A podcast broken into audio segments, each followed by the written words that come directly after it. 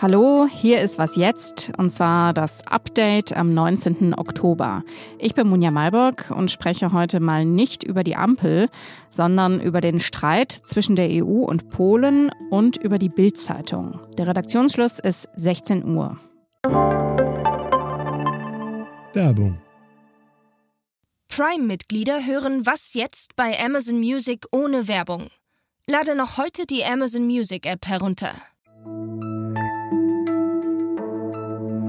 Der Streit zwischen der EU und Polen spitzt sich zu. EU-Kommissionspräsidentin Ursula von der Leyen hat Polen heute im Europaparlament schwere Sanktionen angedroht.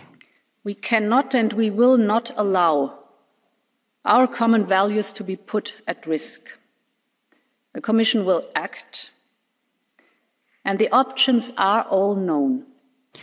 Die bekannten Optionen, von denen von der Leyen hier spricht, sind ein weiteres Vertragsverletzungsverfahren, die Kürzung von EU-Mitteln und eine erneute Anwendung des sogenannten Artikel 7 Verfahrens. Das könnte in letzter Konsequenz dazu führen, dass Polen seine Stimmrechte bei EU-Entscheidungen verlieren würde. Der polnische Ministerpräsident Mateusz Morawiecki hat scharf auf diese Ankündigung reagiert und der EU Erpressung vorgeworfen. Ich bin nicht damit einverstanden, dass Politiker Polen erpressen wollen und Polen drohen, sagte er. Der Hintergrund des Streits ist ein Urteil des polnischen Verfassungsgerichts. Das hatte vor knapp zwei Wochen geurteilt, dass Teile des EU-Rechts nicht mit Polens Verfassung vereinbar sind.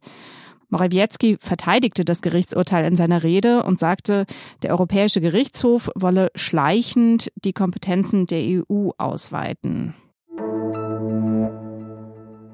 Julian Reichelt, der Chefredakteur der Bild-Zeitung, ist gestern von seinen Aufgaben entbunden worden. Schon im Frühjahr gab es den Vorwurf, dass er seine Macht missbrauche und Beziehungen zu jungen Frauen pflege, die beruflich von ihm abhängig sind. Damals wurde er nach einem internen Verfahren des Axel Springer Verlags wieder eingesetzt. Nun, nach einem Bericht dazu in der New York Times, hat der Verlag reagiert.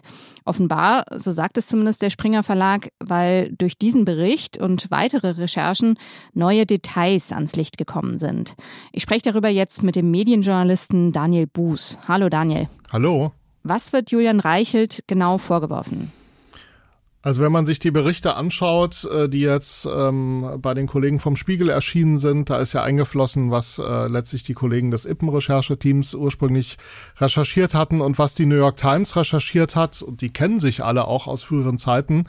Dann ergibt sich für mich das Bild, dass Julian Reichelt beispielsweise aus Redaktionskonferenzen oder auch selbst aus späten Abendstunden heraus ähm, SMS-Nachrichten geschrieben haben soll an ähm, ja, Frauen, also ähm, äh, junge Journalistin, ähm, dass er sie gerne treffen würde. Also ganz klar die Grenze zwischen dem Chefredakteur-Dasein ähm, äh, und dem Privatmenschen Julian Reichelt ähm, geknackt hat. Das ist ja auch das, was äh, Axel Springer ihm vorwirft. Ähm, und er soll dabei ja sogar ähm, falsche Angaben gemacht haben über seinen Familienstand, äh, um äh, entsprechend äh, in Beziehungen reinzukommen.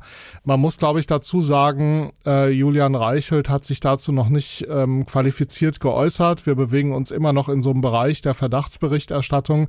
Aber Axel Springer hat Konsequenzen gezogen. Da sind ja auch Juristen involviert. Ähm, Julian Reichelt wurde nicht entlassen bislang. Er wurde entbunden von seinen Tätigkeiten. Der Axel Springer Konzern hat ja im Frühjahr zunächst an Julian Reichelt festgehalten. Jetzt gab es eben diesen langen Text in der New York Times über sein Fehlverhalten und einen Tag später wurde er von seinen Aufgaben entbunden. Ist denn was dran an dem Vorwurf, dass es dem Springer Verlag nicht um Aufklärung und ein besseres Arbeitsklima geht, sondern nur um das US-Geschäft?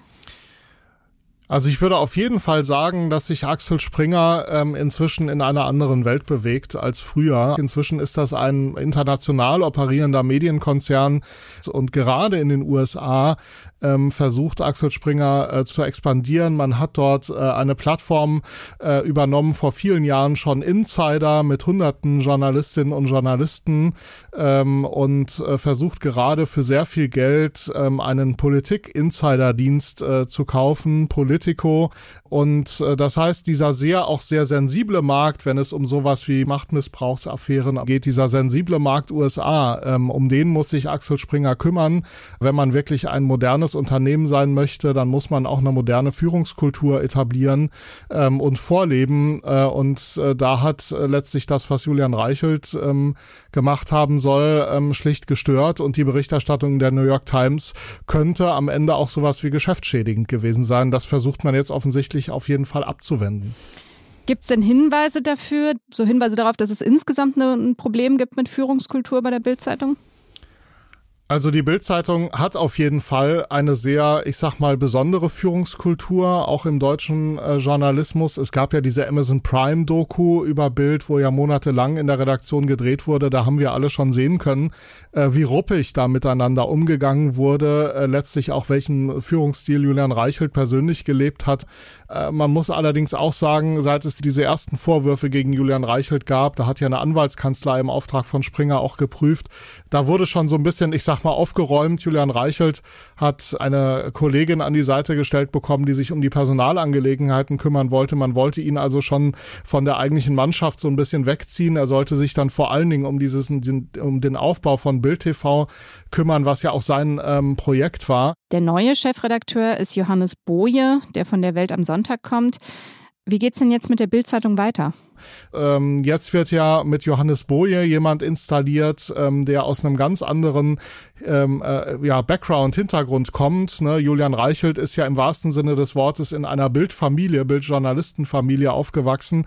Johannes Boje hat bei der Süddeutschen Zeitung gelernt, war dort Medienredakteur, ist dann persönlicher Referent von Matthias Döpfner geworden, leitet jetzt oder hat jetzt in den letzten Monaten geleitet und modernisiert die Welt am Sonntag. Ähm, und das ist von Springer zumindest der Versuch zu demonstrieren, äh, wir meinen das hier ernst, dass das künftig anders laufen soll. Gleichzeitig muss man sagen, Johannes Boje war Referent ja persönlich von Matthias Döpfner. Das heißt, das System Matthias Döpfner wirkt natürlich jetzt auch in der Bildzeitung weiter. Und Matthias Döpfner hat das ja doch, muss man sagen, schon extrem lange toleriert, was ähm, Julian Reichelt auch so an, ich sag mal, besonderer Führungskultur vorgelebt hat.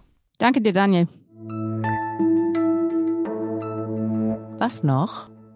Der IT-Support ist ja so eine Art moderner Beichtstuhl. Man ruft an, erzählt sein Problem und irgendwann kommen dann alle Sünden raus. Zum Beispiel, dass man seit Ewigkeiten kein Update mehr gemacht hat, dass man schon wieder das Passwort vergessen hat oder dass da versehentlich ein Glas Cola. Naja. Auf Zeit Online erzählen jetzt IT-Supportler von ihren skurrilsten Erlebnissen. Ich verlinke Ihnen das mal. Ein IT-Mitarbeiter ist zum Beispiel drei Stunden zu einem Kunden hingefahren, nur um festzustellen, dass das Gerät nicht am Strom hing. So, jetzt muss ich mein Versprechen mit der ampelfreien Folge brechen, denn kurz vor Redaktionsschluss kam noch die Meldung, dass die Koalitionsverhandlungen von SPD, Grünen und FDP am Donnerstag beginnen sollen. Insgesamt sind 22 verschiedene Arbeitsgruppen geplant. So, das war's jetzt aber für heute. Morgen früh ist Till Schwarze hier zu hören. Unter anderem geht's bei ihm um die Corona-Impfung in Unternehmen. Wenn Sie uns schreiben möchten bis dahin und vielleicht Ihre Erlebnisse mit dem IT-Support beichten möchten, dann tun Sie das gern an wasjetzt.zeit.de. Ich bin Monja Maybock. Tschüss und bis bald.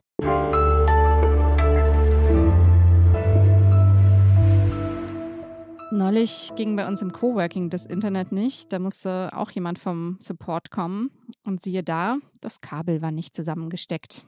Das Schöne daran, die Jungs, die den IT-Support gerufen haben, die sind Programmierer.